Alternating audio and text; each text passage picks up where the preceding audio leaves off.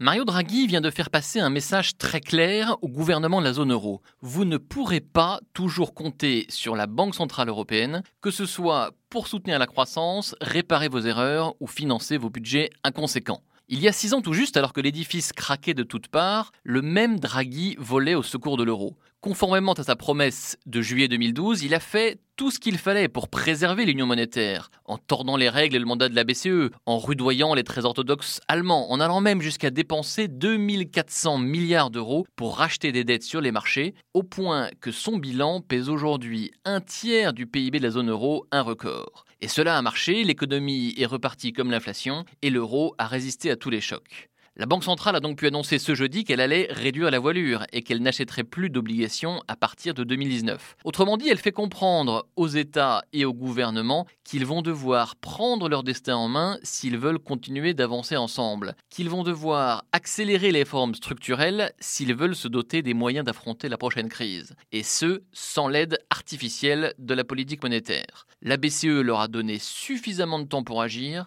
elle vient de faire savoir que sa patience avait des limites.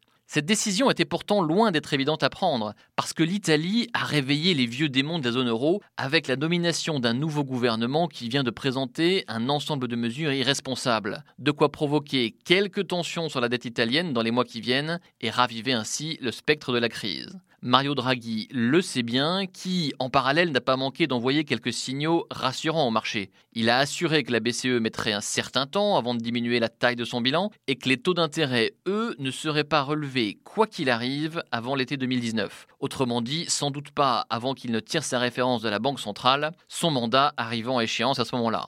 On le savait déjà, c'est désormais une certitude, son successeur n'aura pas la tâche facile.